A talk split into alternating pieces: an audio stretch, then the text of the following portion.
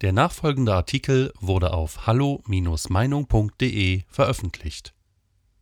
Klartext von Daniel Matisek Digitale Fettnäpfchen. Was stimmt nicht mit Markus Söder?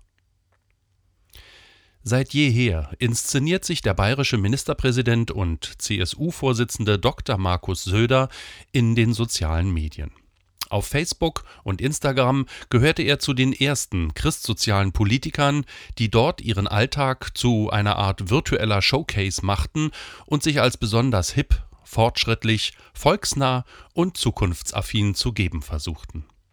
Bis heute ist dem arglosen Follower dabei nicht ganz klar, ob es Söder hierbei um einen authentischen Einblick in sein tägliches Wirken und Tun geht oder ob er bloß eine schamlose Selbstinszenierung betreibt. Letzteres erscheint jedenfalls deutlich plausibler.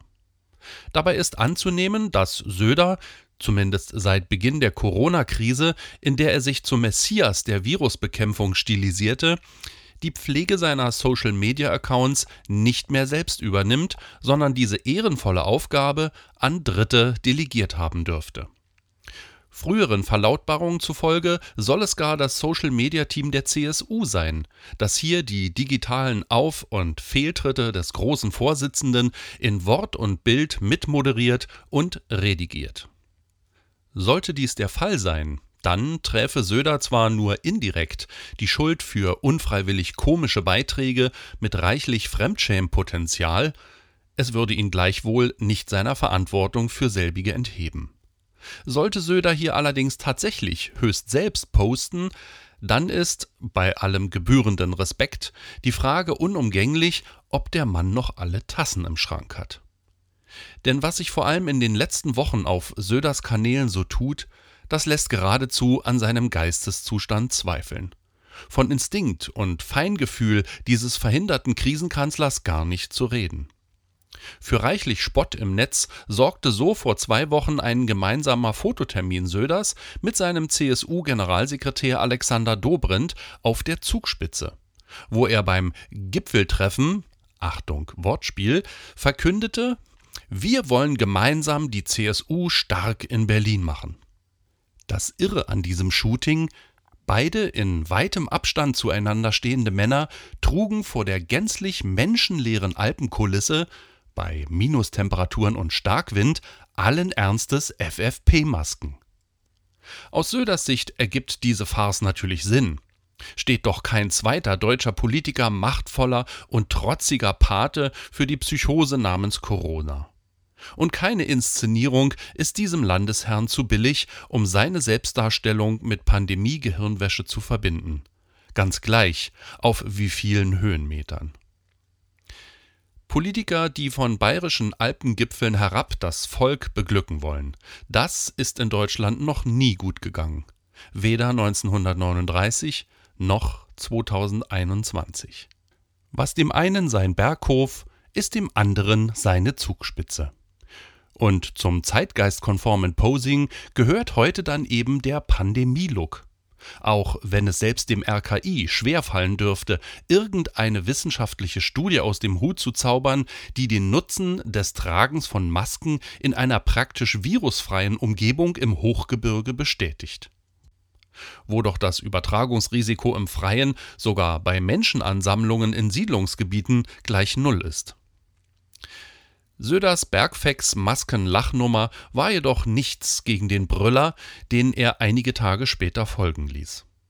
Mit einem weiteren, diesmal von Zynismus nur so strotzenden Insta-Facebook-Post machte er sich dann nämlich über die heimische Gastronomie lustig, indem er sich Mutterseelen alleine als einziger Gast auf der Terrasse eines Nürnberger Restaurants vor einem Glas Bier sitzend ablichten ließ.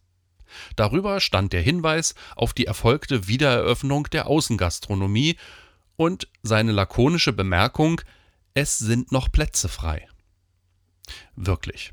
Eine ungemein lustige Bemerkung angesichts der beispiellosen Verheerungen, die die maßgeblich von Söder mitzuverantwortende Lockdown-Politik vor allem in dieser Branche angerichtet hat.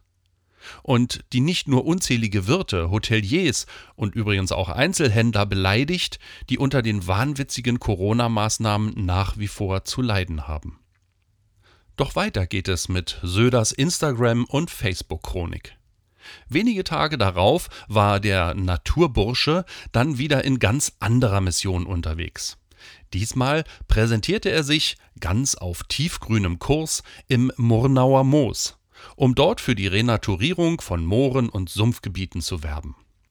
Im unverhohlenen Bestreben, den Superöko links der echten Grünen zu mimen, kündigte Söder im Kontext des Projekts Bio-Hotspot Murnauer Moos, wo er einen sogenannten Arche Noah Hof besuchte, einen weiteren sichtbaren Beitrag zum Klimaschutz an. Und auch diesmal wieder entblödete sich der Ministerpräsident nicht, trotz großzügigem Abstand zu seinem Nebenmann alleine auf weiter Flur mit FFP-Maske für die Kamera zu posieren. Immerhin, dass wenigstens ein Teil der Deutschen offenbar seinen siebten Sinn in dieser Pandemie behalten hat, zeigte sich an der ermutigend hohen Zahl kritischer bis fassungsloser Kommentare, vor allem unter diesem Posting, in denen diese geheuchelte Inszenierung einer wissenschaftlich durch nichts begründeten Hygienemania angemessen gewürdigt wurde.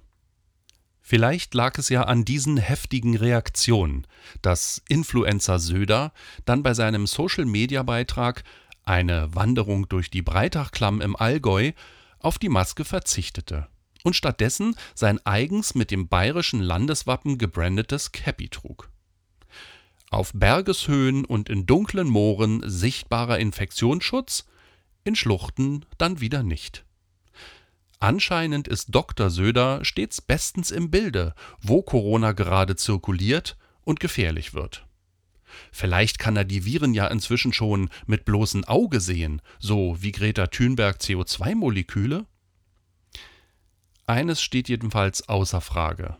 Wer auch immer für Söders Social-Media-Einblicke zuständig ist, ob er selbst oder irgendeiner seiner Domestiken, er trägt unfreiwillig zur Politikverdrossenheit bei.